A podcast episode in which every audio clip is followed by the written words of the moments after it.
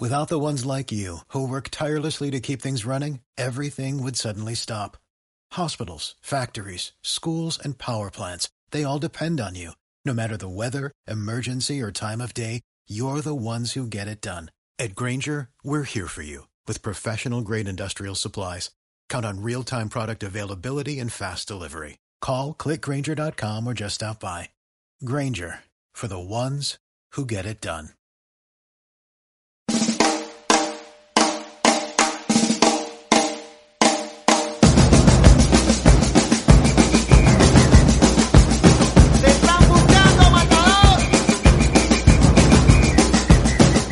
¿Qué tal? ¿Cómo les va? Muy buenas tardes. Bienvenidos a una nueva edición de Off the Record. Hoy tenemos un programa bastante cargado de información. Hubo Champions League, también están pasando cosas en el fútbol argentino, así que no me voy a demorar mucho y los voy a presentar directamente a ellos, empezando por Verónica Desneca. Buenas tardes, Vero. Hola, buenas tardes, Pato. Buenas tardes, Mesa. ¿Cómo andan? ¿Todo bien? Muy bien, muy contento de estar nuevamente al aire y ya esperando el primer título de, de la tarde. Racing ya tiene arquero. Ajá, Vamos a Perfecto. Al otro que voy a presentar es a Luciano Martínez, que tiene toda la información de Boca. Lucho, ¿cómo te va? Hola Pato, buenas tardes. Hola Vero, hola Juani. Así es, vamos a estar hablando un poquito de los entrenamientos y atención porque Edwin Cardona tiene un pie y medio en Boca Juniors. Perfecto, y al último que tenemos que presentar es a Juan Ignacio Sáez, alias Juani, alias Nacho, alias Igna, o ¿cómo, te dicen? Igna no, Igna no, los demás son todos potables. El título de Independiente hoy es Se va Sánchez Miño. Perfecto, y por el lado de River también están pasando cosas. Y yo les voy a hablar en un rato sobre una venta que creo que a los hinchas de River los hace feliz y a la vez no. Lo estaremos charlando en un ratito nada más. Antes que nada te comento que si te querés comunicar con nosotros, ¿a dónde lo tienen que hacer, Vero? Lo pueden hacer al 11 34 31 29 46 o se pueden comunicar con nosotros a través de nuestras redes sociales. Nos buscan en todas las redes en arroba off the record y nos van a encontrar. Excelente. Y nos vamos rápidamente al curso de la información. ¿Les parece si viajamos un ratito al viejo continente, aunque sea con la imaginación? Viajamos ahí porque se estuvo jugando la Champions League durante la semana pasada y ya están definidos los semifinalistas de esta competición. El primer partido de los cuartos de final fue el que enfrentó al Atalanta contra el PSG. Fue victoria del equipo francés 2 a 1. El equipo parisino que lo ganó en las dos últimas jugadas, minuto 90 y 93 fueron los dos goles cuando el Atalanta había empezado ganando a los 25 minutos del primer tiempo. Un PSG que no tenía a Di María ni tampoco a a Mbappé, pero que así todo pudo hacerle frente a este Atalanta que venía bastante bien, que venía incluso sorprendiendo, podría decir yo, en esta, en esta UEFA Champions League. Sí, totalmente. Un partido hermoso. Le cambió la cara igual la, la entrada después de Mbappé. Sin duda, sin duda fue un equipo completamente distinto. ¿Qué otros partidos hubo a lo largo de la semana? Bueno, Pato, les cuento y, y Juan y Ibero y a la gente que el jueves jugó el Leipzig alemán contra el Atlético Madrid del Cholo Simeone. Uno en la previa esperaba, o por lo menos creía que, el equipo del Cholo podía avanzar eh, dentro de todo fácilmente, pero no fue así. El equipo alemán con un gran eh, Upamecano, el central de 21 años, que fue la figura del partido, lo terminó ganando 2 a 1, también cerquita del final. Este, así que el equipo de, del joven de T. Nagelsmann se metió eh, por primera vez en semifinales y dejó otra vez al Atleti y el Cholo sin el sueño de la Champions. Se terminó la, la historia de, del Cholo ahí, que hay que, ganar o ganar o solo ganar, bueno, se terminó un poquito. Sí, había hablado él que lo único que, servía era ganar, pero con ese juego tan, ¿cómo te puedo decir? Tan mezquino, sí, tan, tan atrás del Cholo Simeone, eh, uno esperaba que el protagonismo lo iba a tomar el Atleti y la verdad que, que el Leipzig fue, fue el que más intentó y, merecido, merecido triunfo. Muy rara la Champions League que está pasando en estos días, que va a pasar en lo que viene. El viernes se enfrentó el Barcelona, la verdad es eh, incomentable lo que pasó con el Barcelona. Una desilusión para los que les gusta el fútbol. 8 a 2 cayó ante el Bayern Múnich. Yo te, soy sincero, Juan, y yo estaba viendo ese partido. Sí. Y después del cuarto gol me dormí. Del cuarto gol del Bayern me dormí. Es que es hasta irrisorio contarlo. Un 8 a 2 que haya caído el Barcelona, yo creo que es una cosa de locos, ¿o no? La, derrota más dura en competencias europeas del Barça. Y, una de las más, eh, de las que va a quedar en la historia de, de la Champions también. Sí, hasta Sí, sí. vergonzosa. Y Sí. la que dejó más declaraciones. Y también Ah, aparecieron a lo, a lo barra brava o al fútbol argentino aparecieron un montón de, de banderas al otro día ahí en, en España, así que se picó todo. Sí, es que más allá de- del resultado, la forma también, chicos, porque no pudo jugar el Barcelona, no pudo jugar. Tuvo al Bayern Múnich parado de mitad de cancha para adelante todo el partido, una máquina. Sí, Sí, al lo- Barcelona no se le caía una idea y el Bayern Múnich fue una máquina de presionar también. Lo que hablamos también, bueno, de, del modelo de juego, ¿no? Vos podés agarrar y tocar la pelota, pero si sos lento, porque la- el, el laburo físico interminable que tuvo el, el Bayern, eh, me parece que fue la, la clave por ahí de- del equipo de Alemania. Sí, yo mientras lo miraba hablaba con mis amigos, viste, por el WhatsApp, y uno decía, bueno, hay que ver si el Bayern eh, sostiene esta, esta intensidad, esta, esta presión hasta los 90. Y yo le digo, Mati, le mandamos un saludo. Eh, Mati le sobra, le sobra lo físico, así que, y quedó demostrado, ¿no? Son, son aviones. ¿Puedo hacer una salvedad rápida? Diga. Obvio. Eh, Alemania es uno de los primeros que volvió a los entrenamientos.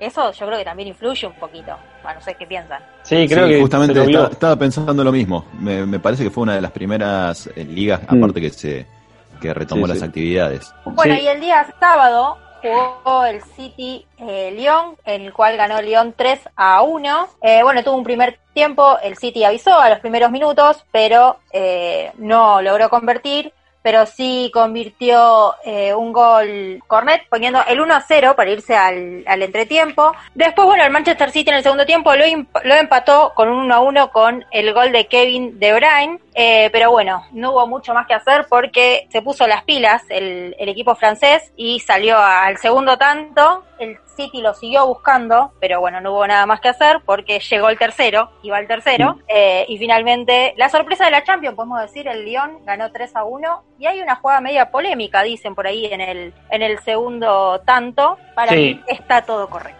Yo que lo estaba viendo, pero no sé qué dicen ustedes. Ah, yo discrepo ahí, me pareció que hubo una falta, una atropelladita de- del delantero, va, que termina metiendo el gol. Sí, para mí, yo, yo coincido ahí con Juan y me parece que hubo ahí una... Lo, lo molestó a... Es ínfima, eh, pero me parece que es. Sí, sí, sí, pero me parece que fue importante y no le permitió al jugador del City ir a, a luchar esa pelota. Me parece que fue falta. Sí, sí, totalmente para mí también. Hay un gol que, que se morfa a Sterling que es impresionante, ¿no? Eso ya es una cosa que, que es de no creer. En ese nivel es, es de no creer realmente. Sí, totalmente. Bueno, pero ya están definidos los cruces, muchachos y muchachas. A ver, ninguno, ninguno de los que yo quería ganó. Sí, va a Ah, ser. no. O sea, menos mal que yo no hago apuestas, no me meto en cosas raras porque si no hubiese perdido todo. Ah, bueno, somos una- dos. O sea, bien. Una semi y una, me parece a mí la final va a estar medio flaca capaz, no sé, pero bueno, todo puede pasar. Va a jugar el PSG versus el Leipzig y el Bayern Múnich ante el Lyon de Francia. Los partidos se van a jugar el martes y el miércoles a las 16 horas por el canal de la E Roja. Bien. Perfecto. Yo, ¿Qué- ¿Cómo es la final? ¿O lo yo te iba a decir esto. No, yo te iba a decir directamente el campeón. ¿No A hay ver. chance de que se lo saquen al Bayern? No, no hay chance de que esta Champions se le escape al Bayern Múnich. Yo coincido. Está grabado. yo Bayern coincido Múnich con- campeón, felicidades. Lo quemaban, ¿viste? ¿Qué equipo, pasa? qué equipo que me cae mal el A Bayern? mí también. Epa, declaración. Aparte, mí también. no, y encima yo soy del Dortmund, entonces Ajá. peor todavía. Mm, a mí me cae mal el Bayern y más allá de que es un crack, me cae muy mal Thomas Müller. No lo puedo ver. No sé co- por qué. coincidimos, coincidimos ahí con Lucho. Mira, yo viendo los cuatro que están en las semis, me hago hincha del Lyon. Ojo, bien, me gusta. me gusta. Viene dando la sorpresa ahí, calladito. Que es no cierto que lo tiene al Bayern Múnich enfrente y no es una no es, no es fácil, claro, pero bueno, voy por ahí. Sí, es que no se puede sacar mucho tampoco pronóstico porque nosotros veíamos, uh, Lyon Juve, afuera la Juve. Lyon City, afuera el City. Entonces, está, está complicado. Habrá que ver, habrá que esperar entonces estos partidos que se van a jugar el martes y el miércoles a las 4 de la tarde, como decía Juani, por el canal de la E Roja. Ya todos se imaginarán cuál es. Pero ahora volvemos a poner los pies sobre la tierra, sobre el suelo argentino y nos vamos a hablar del Club Atlético Boca Juniors porque acá también están pasando cosas, Lucho. Así es, Pato, vamos a repasar un poquito la información del mundo Boca, porque el sábado finalizó la semana de entrenamiento de- del plantel de Miguel Ángel Russo, con mucho laburo de pelota, mucho laburo físico también. Recordemos a la gente que si bien Soldano ya arregló su contrato y ya está en Buenos Aires, aún no se pudo sumar, que resta firmar algún que otro papel con el club griego, con el Olympiacos. Por otro lado, los que lo que le decía al principio, Edwin Cardona tiene un pie y medio adentro de Boca Juniors, está muy cerca el colombiano de volver a ponerse la camiseta de Boca. La negociación es la siguiente. Por el momento vendría Edwin a préstamo por 18 meses sin cargo. ¿eh? Sin cargo, en su momento se habló de que los solos de, de Tijuana, el actual club del colombiano, iba a pedir un jugador a cambio, una sesión. Se habló de Seba Pérez, pero parece que finalmente solamente va a ser el préstamo de Edwin por 18 meses, como dije recién, porque Sebastián Pérez tiene una oferta de Portugal, podría ser su próximo destino. Lo que resta arreglar es eh, si el equipo mexicano se va a hacer cargo todavía del sueldo de Cardona, si se va a hacer cargo Boca o si van a ir en partes iguales para cubrir el salario de, del jugador que, eh, como dije, está muy cerquita de convertirse en nuevo jugador de Boca. Por último, para cerrar, Iván Marcone eh, tuvo una propuesta del fútbol turco, del Trabzonspor, eh, un club en el que ya jugó, por ejemplo, Emanuel Mas. La oferta fue por un préstamo. Boca eh, dijo que gustaría venderlo y le contraofertó al club turco diciéndole que si suben un poquito el monto eh, de la operación no verían mal concretar la venta de Marcone al fútbol de Turquía después de tantas vueltas, ¿no? Porque estaba que sido independiente, que no. Me parece que le marcó un poquito la cancha, no sé si Riquelme o, algún dirigente, como decir, ah, te quisiste ir, bueno, pumba, a Turquía. Sí, a ver, eh, esto de que Boca le, pide, le pidió más plata, mm, si bien no se sabe la cifra que ofertó el club turco, yo creo que tiene que ser una buena moneda porque eh, Boca no lo quiso vender a Independiente justamente porque lo había pagado 8 millones de dólares. Así que creo que si se va tiene que ser por una suma de dinero muy importante. ¿Y qué le queda de suplente a Boca ahora? Y Boca número 5, número 5 está Jorman Campuzano, eh, porque si bien está Nico Capaldo, no es 5-5, eh, Nico Capaldo es para jugar con el 5 para mí, al lado, más, más luchador. Y, y Jorman Campuzano, que va a ser titular, obviamente, y no, no, no tiene mucha competencia. Si no me equivoco, no hay otro, otro número 5 neto que, a ver, hay que ver si se concreta esto que hablamos de Marcones, pero si no, se va a tener que arreglar con el colombiano. O, ir a buscar otro, o ir a buscar un 5. Sí, no sé, no sé. Hay que ver qué pasa con Marcones. No sé si Boca ya quiere volver a meterse en el mercado de pases. Perfecto, Lucho. ¿Alguna información más? Hasta ahí estamos con la información de Boca. Entonces nos vamos a escuchar un poquito de música, un temita de la renga, Panic Show, que me encanta este tema. Pero vos quédate ahí porque en un ratito tenemos una entrevista con Florencia Chiribelo, la arquera y capitana del equipo femenino de River Plate.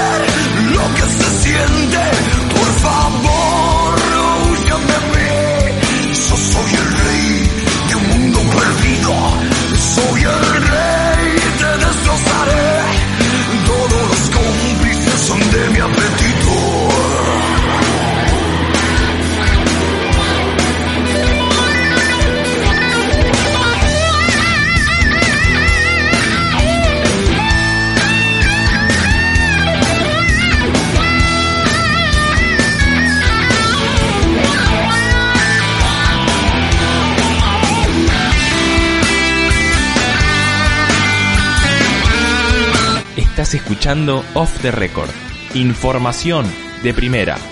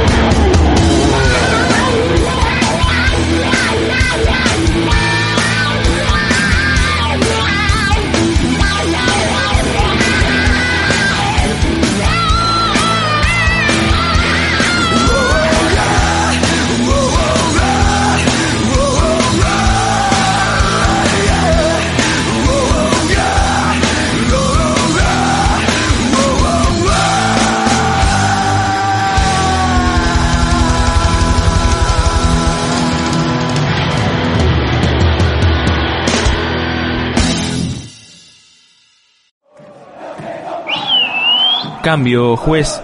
¡Eh, pará! ¿Qué quieres cambiar? Quédate ahí, que ya seguimos con más off the record, información de primera.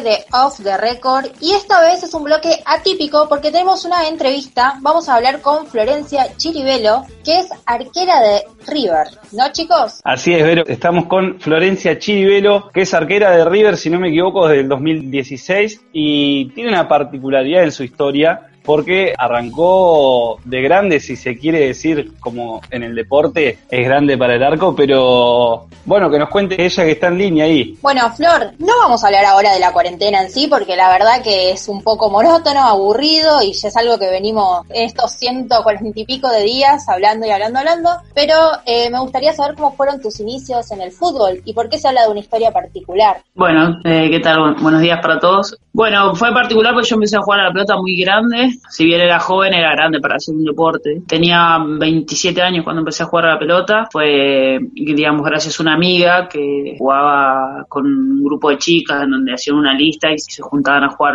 todos los viernes. Y bueno, y un viernes le, le falta una jugadora y, y, me invita a mí a jugar.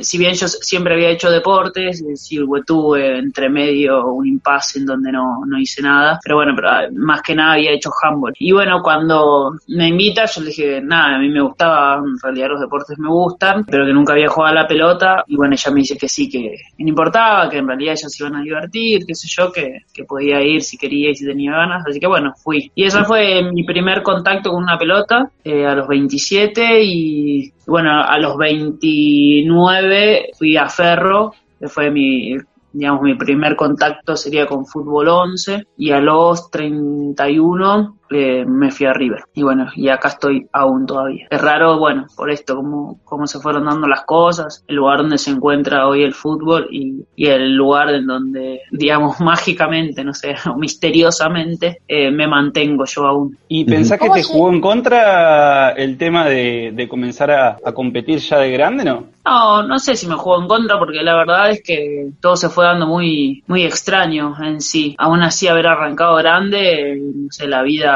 me dio la oportunidad de poder ir a probarme a River y quedar y bueno, no sé, qué sé yo, hoy en día ser la capitana y hasta ahora mantenerme del arco. Entonces, sí creo que en sí me, ahora tengo siempre un trabajo doble por las que vienen, ¿no? El fútbol es, está, está en pleno crecimiento, eh, de atrás tengo jugadoras muy jóvenes que me vienen siguiendo, jugadoras que van teniendo chance de, de, poder ir a en la selección y de poder participar de la selección más juveniles. Y bueno, de alguna manera te van, te van empujando y, y te van mirando desde cerca, en todo sentido, lo digo. Creo que mi única desventaja es eso, quizás que hay, muchas vienen con más recorrido, más tiempo entrenando y empezando a entrenar de chica en donde la técnica se, se adquiere de otra forma, pero bueno, mi, mi ventaja es la experiencia que también tiene su, su, punto a favor y que por ahí las más chicas no los tienen. No sé, Vero, si tenías vos una consulta antes de Juani. Sí, en realidad era cómo llega la propuesta de Ferro, eh, porque de golpe dijiste que pasaste al fútbol 11 y bueno, quería saber más o menos cómo había llegado esa propuesta, cómo se te presenta. Bueno, yo fui a jugar ese, ese viernes con mis amigas, va, con mi amiga en ese entonces, porque con el resto de las chicas no las conocía. El viernes siguiente me volví a invitar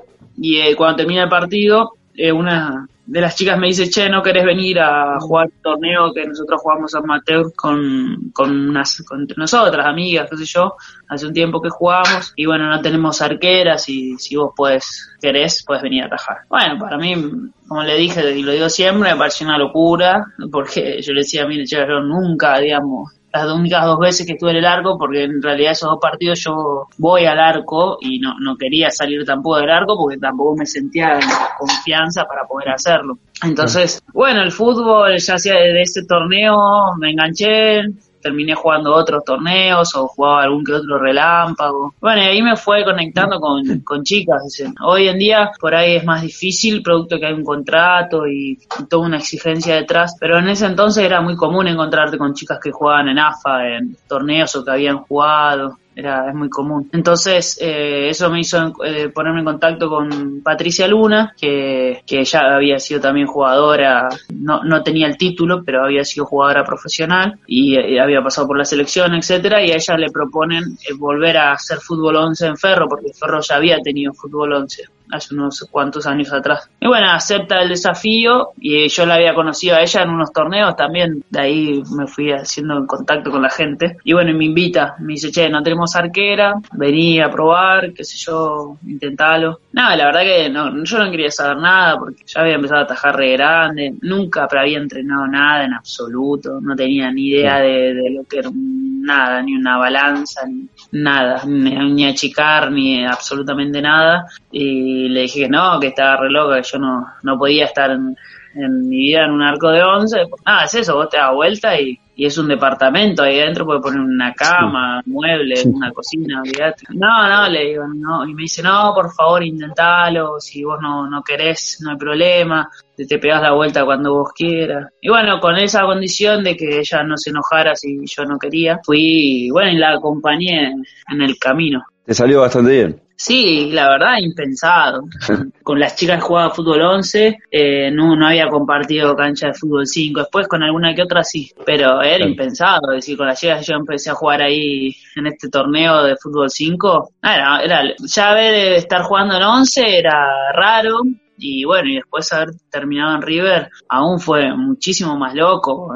El paso por las Libertadores fue más, más, más que loco. Bueno, para que, quienes estuvieron cerca mío, aún no, no haya podido participar, el haber sido convocada a la selección. Bueno, con el, con el tiempo, qué sé yo, las más cercanas, si bien las sorprendió, también sabían que, que yo me había esforzado para, siempre, no, no sé si para llegar ahí, porque en realidad me había esforzado siempre por el equipo donde participé en su momento en Ferro Claro. y hoy en día en River, no con un objetivo mucho más lejano, porque te insisto, entiendo los años que tengo, entiendo de dónde vengo y no soy muy ambiciosa, por decir de algún modo, si sucede, genial y súper feliz, porque reconocen el trabajo y el sacrificio y porque lo ven, y si no sucede, está bien también, lo entiendo, me parece lógico también. Bueno, Flor, en un ratito vamos a estar hablando de, de la Copa Libertadores, pero antes eh, te quería preguntar, tenemos entendido que ocupás un puesto en, en la fuerza policial, ¿es así? Sí, es así. ¿Y, y cómo es eh, manejar los, los horarios tanto para ir a laburar ahí como para ir a entrenar? No, no, dentro de todo trato de acomodar mis, mis horarios a mis horarios franco, por decir de alguna manera, y en el trabajo me, me acompañan tratando de ayudarme con el tema de acomodar los horarios, pero bueno, nada, también creo que son importantes ellos en, en acompañarme y, y bueno, los dos nos sacrificamos, tanto ellos y yo me sacrifico para cumplir y después poder hacer de alguna manera mi, mi otro trabajo que es entrenar. ¿Te piden algunas, no sé, alguna camiseta o algo tus compañeros o compañeras? ¿Te joden por ahí cuando vas a jugar un partido? ¿O ponele cuando volvés a jugar un partido y saben el resultado o no? No, no. Algo por ahí uno me pide, pero, pero no, no, no, no muchos. O tampoco igual si me las piden se, se las doy, porque tampoco me dan, así que Claro. las que me dan son para mí, digamos, son un recuerdo que, que no, no, que no lo voy a poder volver a por ahí repetir, ¿no? Es único ese partido o es único ese momento, así que soy bastante mezquina de, de mis cosas. Está bien. Eh, Viste que empezó en un momento a, el fútbol femenino a tener cada vez más peso en el ámbito deportivo, empezó el auge de, eh, bueno, el fútbol femenino, aparecieron difusión del fútbol, más chicas, aparecieron equipos, clubes. Eh, bueno, ¿cómo, ¿cómo te llevas vos con, con eso? ¿Cómo es el día a día, el profesionalismo? ¿Qué sensaciones te dejó? No, yo creo que todo lo que sucedió fue bueno. Hay que ser un poco realista y, y creo que también la- las cosas tienen su nombre, por decir de alguna manera. Que acá hay un poco de todo. Hay clubes que por ahí se comprometieron y por eso no nos vamos a poner a todos en la bolsa y, y entendieron que se iba a buscar un cambio y, y que les pareció copado poder abrir la disciplina y otros clubes que, que lo hicieron solamente por la exigencia de, de Conmebol de, de la necesidad de tener fútbol 11 para poder participar de alguna copa o algún torneo internacional. Entonces, nada, creo que eso no, no hay que dejarlo de lado. Y bueno, por otro lado, nada, me parece que fue fantástico. Hay clubes, insisto, que eh, hablando de esos que son los más importantes, que se comprometieron y por ahí tenían fútbol 11 y, y le dieron mucho más, o, o también están esos clubes que lo hicieron porque lo necesitaban en cuanto a lo masculino, pero también le pusieron muchos recursos e, e invirtieron un montón de cosas, no sé, con el caso que yo conozco cercano, el caso de Vélez, que la verdad es que por ser un equipo que está en la C, eh, le ha dado mucho a sus jugadoras, lo conozco por, por una amiga, entonces creo que bueno, se pusieron la camiseta por decir de algún modo y, y, y le dieron de a poco, capaz que, no sé si todo lo que se merece, pero bueno, calculo que lo que está a su alcance. Nada, me parece que esto que es muy importante, lo que sucedió, en realidad es un camino largo por recorrer, esto es solamente el comienzo, a veces entiendo que está bien que, que se den pasos chicos, que los cambios no, no surgen de un momento al otro rápidamente. Eh, se viene trabajando, hay muchas jugadoras que vienen trabajando hace muchos años por que el fútbol sea profesional. Probablemente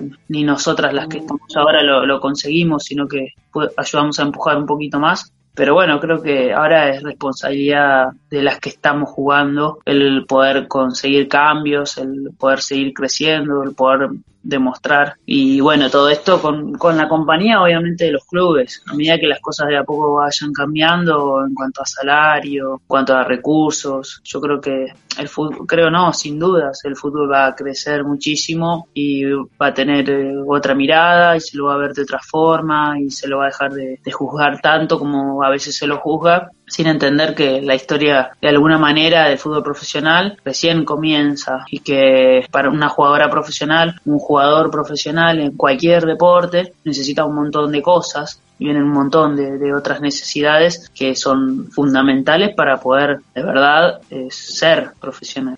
Bueno, recordamos a la gente que estamos hablando con Florencia Chirivelo, arquera y capitana del fútbol femenino de River Plate. Y te consulto, Flor, ¿sentís que le siguen como dando la misma importancia o por ahí mermó un poquito más el, el furor de lo que fue el fútbol femenino? ¿Y cuál es la relación que tienen con Tapia y bueno, con la AFA para con ustedes? Yo creo que en realidad están viviendo tiempos difíciles. Ahora la verdad es que ponerlo en una balanza es difícil. Eh, creo que los, los, peores que van a salir de esto, uno de los peores también van a ser los clubes, producto de que muchos de los ingresos lo tienen a través de sus sponsors, que no sé cuál es la relación que tendrán ahora, producto de que no hay televisación, no hay, no hay nada hace un montón de tiempo, que la publicidad maneja todo. Y, y, los gastos que tienen los clubes y que no, no los pueden tampoco solventar con el ingreso de, del hincha a la cancha, eh, ni que los participen de alguna copa y saquen algún premio, es decir, son un montón de cosas y, gastos que a un no, se le paró, no que cerró la, cortina y dijo, bueno, listo, hasta que no hay problema, después volvemos. Yo creo que va a ser una situación difícil salir adelante y, salir de esta, pero bueno, calculo que habrá que bancar como en todas las áreas se están bancando y, y van y ver cómo, cómo sigue esto. Eh, no, yo creo que Tapia reforzó y de alguna manera y se comprometió en, en extender los contratos hasta diciembre y eso fue algo importante debido a que había muchas jugadoras que, que tienen esta ayuda del fútbol que dependían de, de la ayuda de, de AFA en muchos de los aspectos y que bueno estaban en la incertidumbre de no saber qué iba a pasar porque si AFA no pagaba probablemente a veces los clubes grandes quizás mantenían el contrato de las jugadoras había que ver si mantenían todos los contratos que tenían y, pro, y probablemente los otros clubes que tienen solamente esos ocho contratos que en realidad la plata la, la baja AFA porque no la pone el club la baja AFA eh, probablemente iba a terminar el contrato no los, no los iban a renovar después de de junio. Entonces era eh, fundamental que, que AFA eh, se ponga la camiseta de nuevo y, le dé esta ayuda a los clubes. Y bueno, después de diciembre volveremos, cuando el fútbol y todo vuelva a la normalidad y bueno, de a poco la volveremos a remar. Esperemos que sea pronto. Flor, te llevo de nuevo al 2017 a esa Copa Libertadores en la que lograron el tercer puesto. Te quería consultar qué aspectos positivos podés rescatar de esa participación y qué aspectos negativos si es que los hay, ¿no? No, la verdad que todo, todo fue positivo. Todo estaba súper bien organizado. No, nunca no, nos faltó nada de parte de River, tanto, como de, de Conmebol, de la organización. Las canchas, el lugar de entrenamiento, los traslados, el hotel donde paramos, eh, todo estaba perfectamente digitado, los tiempos, absolutamente todo. Lo, las necesidades en cuanto a, no sé, digo, agua, de cosas que a veces eh, uno espera que, como alguna vez te pasó, uno espera, no sé, que te vuelva a pasar, como uno conoce los problemas que tienen muchos clubes en este sentido,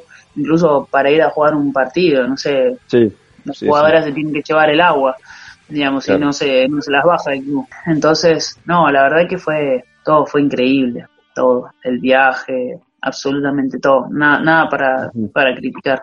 Perfecto. Yo te llevo al Super Clásico, al Boca River. Más allá del resultado, que realmente no importa, yo quiero saber qué sensaciones te generó haber jugado un Super Clásico.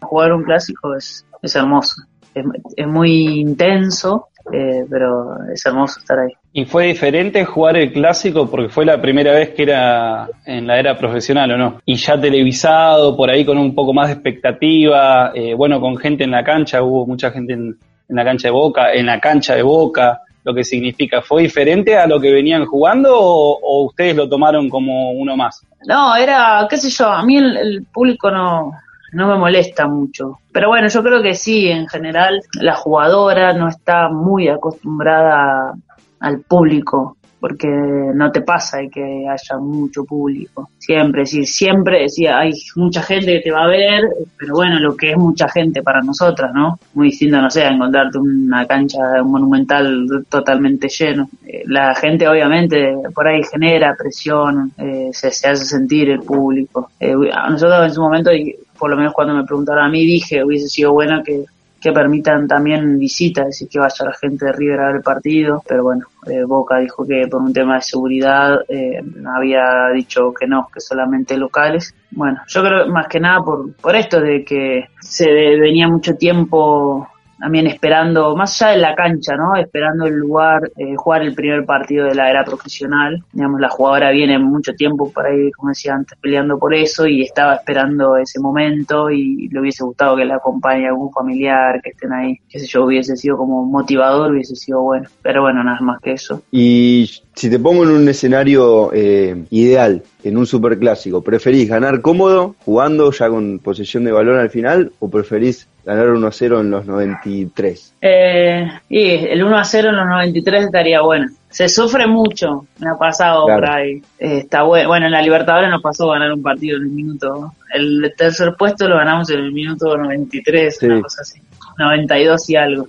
Y veníamos y sufrí, porque cada pelota que viene sufrí, porque en realidad por ahí es una boludez lo que te tiran y, en lo personal por ahí me pasa y digo, mira si me mando una boludez ahora Claro. y por mi culpa meten goles si lo pensás, si vos decís, bueno, no puede pasar, pero puede pasar y lo pensás. Le recordamos a la gente que estamos hablando con Flor Chiribelo, arquera y capitana del River Plate femenino. Ya te saco de, de lo que son los superclásicos y, y demás. Bueno, tuvieron la, la visita de Gallardo y, y de Poncio el año pasado. Bueno, ¿cómo fue? ¿De qué hablaron? ¿Qué se sintió por ahí tener dos referentes, recontra referentes de la institución ahí tan cerca? No, bueno, es lindo. Yo a, Gallardo ya lo había cruzado en otra oportunidad, mm, que me había sacado una foto, que lo crucé ahí en el club. Eh, los jugadores, a veces los cruzamos, no, no directamente, pero bueno, nosotros como somos ahí del club podemos pasar por el lugar en donde ellos se cambian y de ahí pasan a la, a, un- a la cancha, etcétera. Eh, no, est- está bueno, qué sé yo, como digo,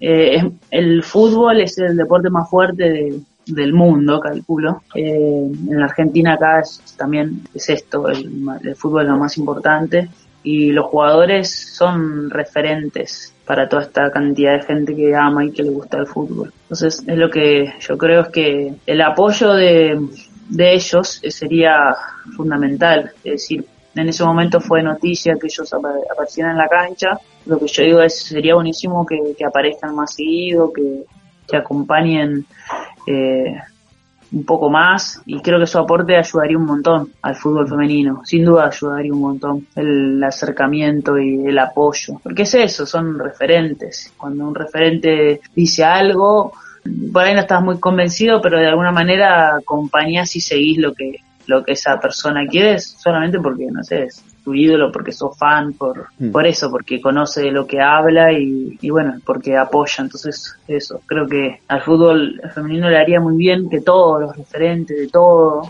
lo- los clubes se acerquen a, a fútbol femenino y, y acompañen de un poquito más cerca, que a veces eh, creo que, que no, no cuesta, no cuesta porque estás en el club, tenés que dar 15 pasos y llegás a donde están entrenando las pibas, como que creo que, que podría haber un acercamiento mucho más ameno y que nos haría bien a todas. Eh, bueno, ¿cómo tomaron la firma del contrato, particularmente en River, profesionalismo ahora en julio? ¿Cómo se lo, cómo se lo tomaron ustedes? No, excelente noticia. Hablamos con Jorge Brito, vicepresidente. Eh, tuvimos una charla, alguna de las jugadoras y también con los dirigentes. No, una excelente noticia porque, insisto, y, y valoramos el esfuerzo que hace el club también porque seguramente ya River se, conoce que económicamente no está muy bien y, y, ahora si no estaba muy bien imagino que estará peor de lo que estaba entonces para mí es, valorable el, gesto y, y contentas, Beatriz, por la incertidumbre, porque era de, todos los clubes, porque nadie sabía lo que iba a pasar. Eh, incluso hablamos de algunas reformas que ya en el año, por lo menos eh, tanto el técnico como yo también tengo bastante comunicación con la delegada y los dirigentes, había hablado de algunas reformas que eran necesarias para, para nosotras, para seguir creciendo y evolucionando y, y bueno, que nos diga que, que todo eso está en camino, que, ya estaba presentado para, para empezar a mejorar tanto el tema de la cancha, de, la tribuna y de algunas cosas de, vestuario y algunos lugares también que se le han pedido a, River para que lo destine a fútbol femenino y solamente lo hacemos nosotras. Nada, eso está en camino, así que nada, súper contenta. Yo en lo particular, siempre agradecida y como siempre lo digo, no, no en, en River porque ahora esté acá hoy y al día que me vaya voy a seguir hablando igual de, River porque si bien a veces uno por ser River, eh, algún que otro jugador, alguna otra persona que no conoce, esperaría mucho más. River siempre crece y y evoluciona y da pequeños pasos siempre para adelante y tratando de, mejorar. Y en lo personal, siendo capitana, cualquier, eh, cada vez o cualquier hora yo sé que golpee la puerta de la dirigencia, me, van a abrir y, me, voy, me voy a sentar a hablar. Entonces yo creo que eso es súper valorable. Flor, ¿le, ¿les han comentado más o menos cómo va a ser eh, la vuelta al fútbol de ustedes? ¿Cómo se va a manejar el torneo? No, no se sabe nada. Todavía ni siquiera si bien AFA presentó el protocolo, ni siquiera hemos tenido charla con el cuerpo técnico, es ahora el charla en referencia a eso y a los pormenores, pero no, no sabemos nada. Ah. ni cuándo vamos a volver, sino porque hay que organizar un montón de cosas. Hay un montón de chicas que viven en provincia, que no, la mayoría no tiene, digamos, medio de transporte auto, digamos, y viene por transporte público. Entonces hay un montón de cosas que hay que, ver. Así que no, no sabemos nada todavía.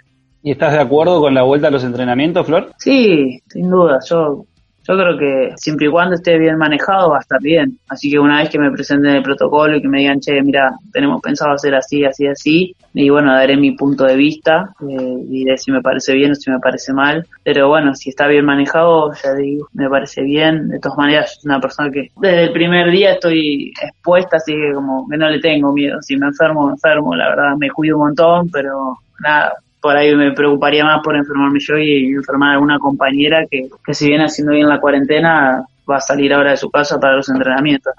Bien, Flor, la última y, ya te despedimos que nos quedamos ahí con, con el tiempito justo. ¿Tenés el sueño latente de jugar en la selección? Ya, eh, bueno, habías estado en la preselección. No sé si, si te dan ganas o si tenés en la mira eh, el participar más adelante. Sí, ganas, olvídate. Siempre me encantaría representar a mi país Olvídate siempre. Es, es, lindo, muy lindo estar ahí con la bandera argentina adelante tuyo y cantando el himno. Como te dije en un, cuando empezamos la nota, soy consciente de dónde vengo, a qué edad arranqué. Me parece que esas cosas yo, por lo menos yo no me las olvido. Eh, yo sigo entrenando, eh, no con el objetivo de llegar a la selección. Yo sigo entrenando con el objetivo de, de llevar a River hoy a lo más alto de poder lograr ganar el torneo, de poder lograr ir a participar a otras Libertadores. Ese es mi objetivo, digamos, de poder representarle a mis compañeras de la mejor manera y tratar de dejarlo mejor para,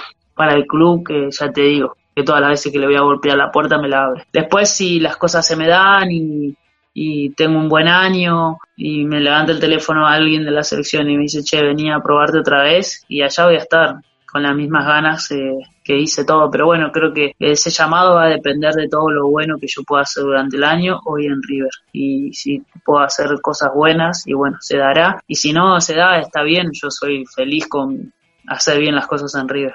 Bueno, Flora, agradecerte por tu tiempo, por estar acá, por darnos un ratito y compartir tu, tu, experiencia con nosotros. Esperamos que en algún momento todo esto se termine y que realmente vuelva al fútbol, no solo para tenerte en el piso tomando unos mates, sino también para ir a verte jugar, porque realmente es un placer ver el fútbol femenino y te lo digo de lo más sincero, o sea, amo el fútbol femenino y me encanta verlas y me encanta el espacio que, están luchando teniendo en, en el fútbol.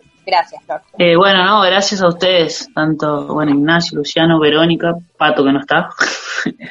eh, no, bueno, gracias por el espacio, si bien, como lo digo, sobre todo estos últimos tiempos, a veces es, es difícil ya, es como, son un montón, o a veces hay un montón, por ahí me pasó gente que me escribió y ni le contesté, pero a veces se hace desde este lugar también se hace difícil. Trato de participar en todo lo que puedo y de ir a los lugares donde invitan y acceder a un montón de cosas porque creo que alguien, aunque sea muy chiquita mi, mi exposición, creo que alguien que se encuentra en este lugar, como se, hoy que me toca a mí, eh, representar a River y ser la capitana de River, como lo, siento de los jugadores que son profesionales, siento que eh, estamos, eh, aunque sea levemente, en la obligación de pararte y saludar, en la obligación de pararte y firmar un autógrafo, en la obligación de pararte y dar una nota. Creo que no, no por el a veces no por el periodista puntualmente, sino porque aquel hincha que, que, te quiere escuchar y que quiere conocer la historia y nada, me parece que el trabajo de los medios es súper importante, como lo digo, para que el fútbol sea profesional, los medios tienen que acompañar y es otra de las patas que son fundamentales junto al club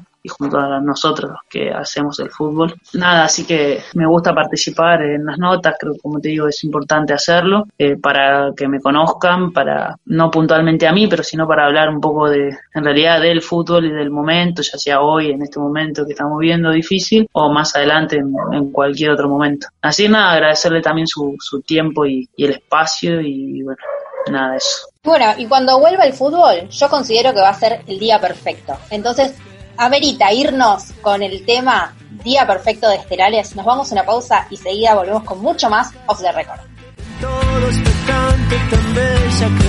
Elegante.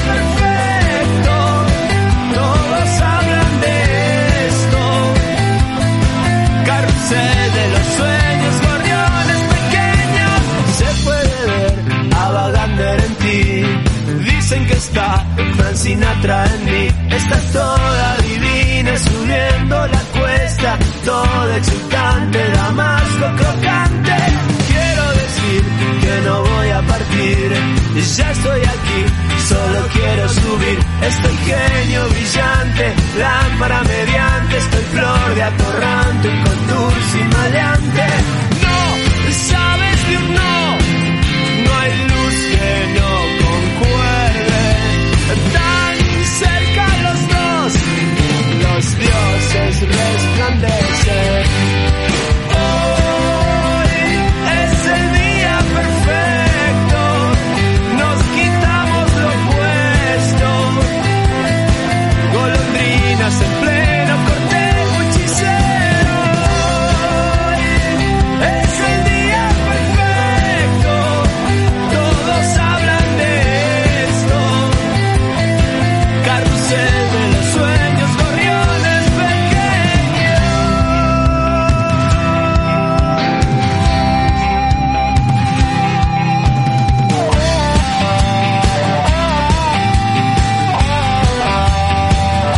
Escuchando Off the Record.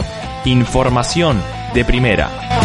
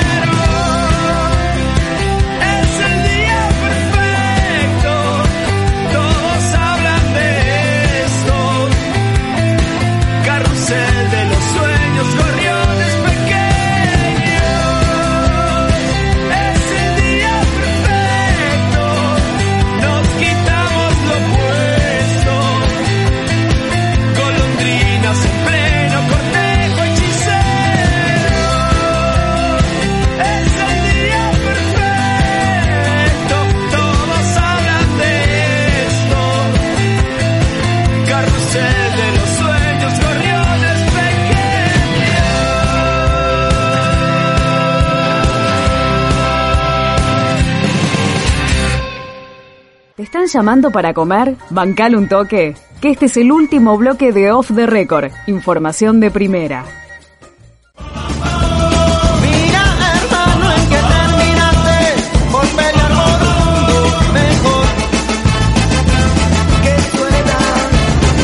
Tercer y último bloque de este programa de Off the Record. Tuve un par de inconvenientes, recién no pude estar presente durante la entrevista. Porque, Sí, te estábamos esperando. No, pasa que acá en casa se pusieron a ver Netflix, entonces no me andaba bien el internet y no me pude conectar. No, mentira, mentira, no le quiero, no le quiero tirar la pelota a nadie. Hubo un problema con la, con la conexión y no pude, no pude estar, pero por lo menos alcancé a estar en este último bloque que es lo importante y no les va a faltar la información de River. Antes de ir con la información de River, ¿a dónde se puede comunicar la gente, Vero, si quieren mandarnos un mensaje, comunicarse con nosotros, mandarnos alguna crítica, ¿por qué no? Dale, y yo te digo, para que vos revivas la nota, si tenés ganas, podés hacerlo por todas las plataformas, en nuestras redes sociales, en arroba off the record ok. Muy fácil, pueden revivir la nota, los programas, y si no, pueden hacer lo que usted dijo recién, aconsejarnos, decirnos lo que quieran, estamos abiertos a todos al 11 34 31 29 45. Perfecto, en todas nuestras redes sociales, como decías vos, pero también en Spotify, porque hace rato que no mencionamos que estamos en Spotify, donde están subidas varias entrevistas y ya unos cuantos programas desde que empezamos, así que también si se perdieron alguna información en el, en el programa de hoy, si tampoco pudieron escuchar la nota porque les pasó lo mismo que a mí o lo que sea, pueden ir a Spotify cuando termine el programa, ahora en un ratito, y van a encontrar este mismo programa, busquen más o menos la parte que se perdieron y ahí ya van a poder escucharlo con, con más tranquilidad, ir para adelante, ir para atrás, volverlo a escuchar eh, si, si no entendieron algo, y lo que ustedes quieran. Así que en Spotify también, Off the Record OK, todo junto, Off the Record OK, nos buscan ahí y estamos. Ahora sí, nos vamos rápidamente con la información del Club Atlético River Plate. ¿Cuál es esa venta que yo decía al principio que al hincha de River le va a agradar y a la vez no tanto? A ver. Es la de Luciano Lolo.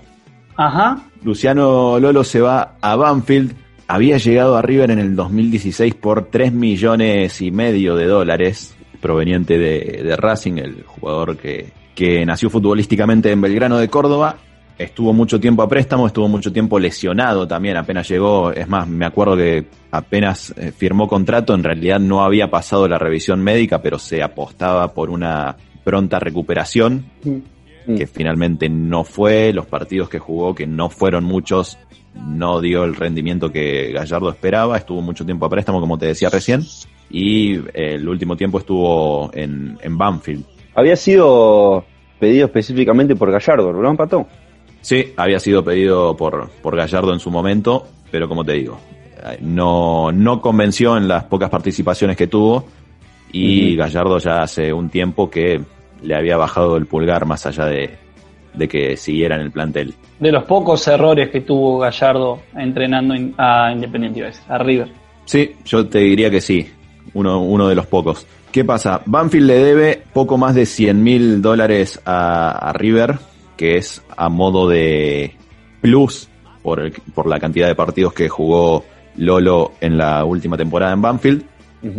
Y además River exige el pago de 150 mil dólares para que el futbolista se quede en Banfield. O sea, para que ya no sea más jugador de River. Es decir, que por poco más de 200 mil dólares, 250 mil dólares, están dejando ir a alguien que, como te decía recién, Vino a River le costó 3 millones y medio. Claro. Gran pérdida. Sí, un, negocio un- que un la verdad no negocio- salió, no salió para Sí, sí, nada sí. bien. Sí, sí, sí. Por otra parte, ya siguiendo con lo que es el mercado de River, no me acuerdo si fue la semana pasada o la anterior que decíamos que la Juventus quiere dejar libre a Higuaín, que había posibilidades de que juegue en River, que el padre de Higuaín había dicho en su momento que si Gonzalo llegaba a jugar en River era porque se iba a quedar libre. Finalmente hubo declaraciones de Jorge Higuaín, del papá de, de Gonzalo, diciendo que lo de River es imposible. Por Le el bajó momento la caña. es imposible. Bueno, según informan fuentes periodísticas, por más que a, que a Gonzalo Higuaín lo quieran dejar libre de la Juventus, porque dejar libre o venderlo, porque es uno de los, de los que más cobra y no lo ven como, como uno de los jugadores principales, es muy difícil que el delantero pueda llegar a ir River. Debe tener ganas de, de quedarse unos añitos más allá, ¿no? De disfrutar del fútbol de, de elite todavía. Sí, no me queda ninguna duda y yo creo que incluso el, el Pipa tiene pensado retirarse en Europa. Mm. Creo que nunca lo escuché a él decir, bueno, sí, voy a volver o tal vez vuelva, como suelen hacer otros futbolistas, ¿no? De Claro, no sí, me gustaría hizo- terminar mi carrera en... Gonzalo Claro. como que nunca se expresó al respecto, está bien que, que- que- que no lo haga también, es, me parece que es algo válido, no, no porque haya salido del club tiene que andar diciendo después, no, sí, me encantaría volver, me gustaría terminar mi carrera, capaz que no Claro. y, y está perfecto, pero por el momento está muy difícil que Higuaín sea futbolista de River. Sobre los que venimos hablando en los últimos programas, Martínez Cuarta, Montiel, Quintero, Prato, bueno, hasta el momento todas las ofertas que se han hecho por estos jugadores, Carrascal también, fueron rechazadas. Por el momento, en estos últimos días, no hubo ninguna otra oferta formal que, que satisfaciera las expectativas de lo que, lo que River quiere ganar. La semana pasada hubo sí un intento del, del Mineiro por, por quedarse con Lucas Prato, pero el monto que planeaban pagar era de 3 millones de dólares, si mal no recuerdo, y la verdad que por Lucas Prato, River dijo no, no lo pienso dejar ir por esa cifra, así que se cayó lo de Prato al Mineiro, y como les digo, por el momento no hay ninguna otra oferta formal que se haya hecho. Se sigue rumoreando con el tema de, del West Ham, que ahora parece que el West Ham no quiere a, a Montiel, sino que iría en búsqueda de otro jugador que está en un equipo turco.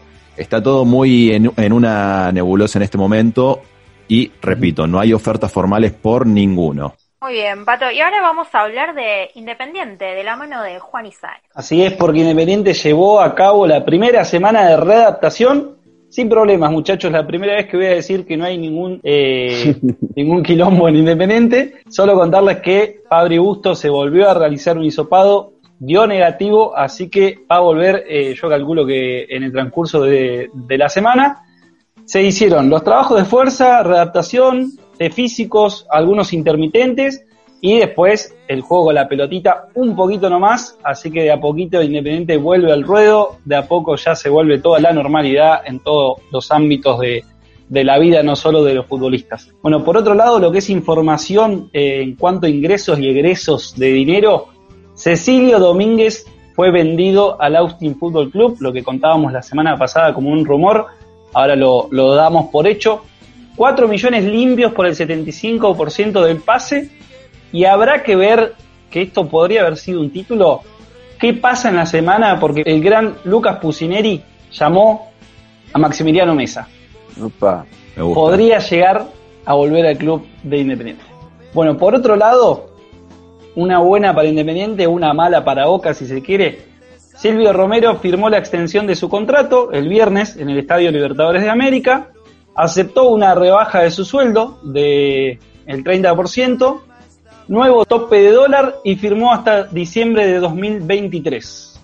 Así que una mala ahí para los hinchas de la Ribera. Y Fin por de la último, sí, fin de la novela, que me parece que no sé si alguna vez fue novela, fue más un ruido porque Sí. no había nada por informar que Fue un novela. Claro. Y la quedó ahí, y la quedó ahí. Claro. Bueno, y por último lo que les comentaba en los títulos, que parece ser que la salida de Sánchez Miño está al caer. A ver, vamos a comentar un poquito la situación.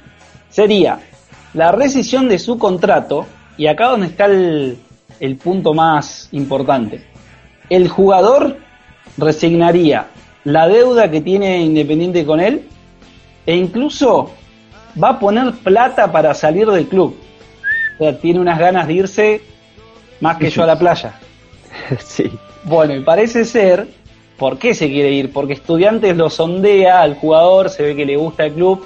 También está Boca cerca, pero me parece que está más cerca de Estudiantes que de Boca. Así que su futuro estaría en La Plata y como les digo, hay que esperar a que suceda en la semana, pero es un hecho casi. Sería el segundo ciclo, ¿no? De Sánchez Miño en Estudiantes. Exactamente. O si va a Boca, también a Boca. Claro. Tal cual. Perfecto, eso es todo por el lado de Independiente entonces. Así es, señor.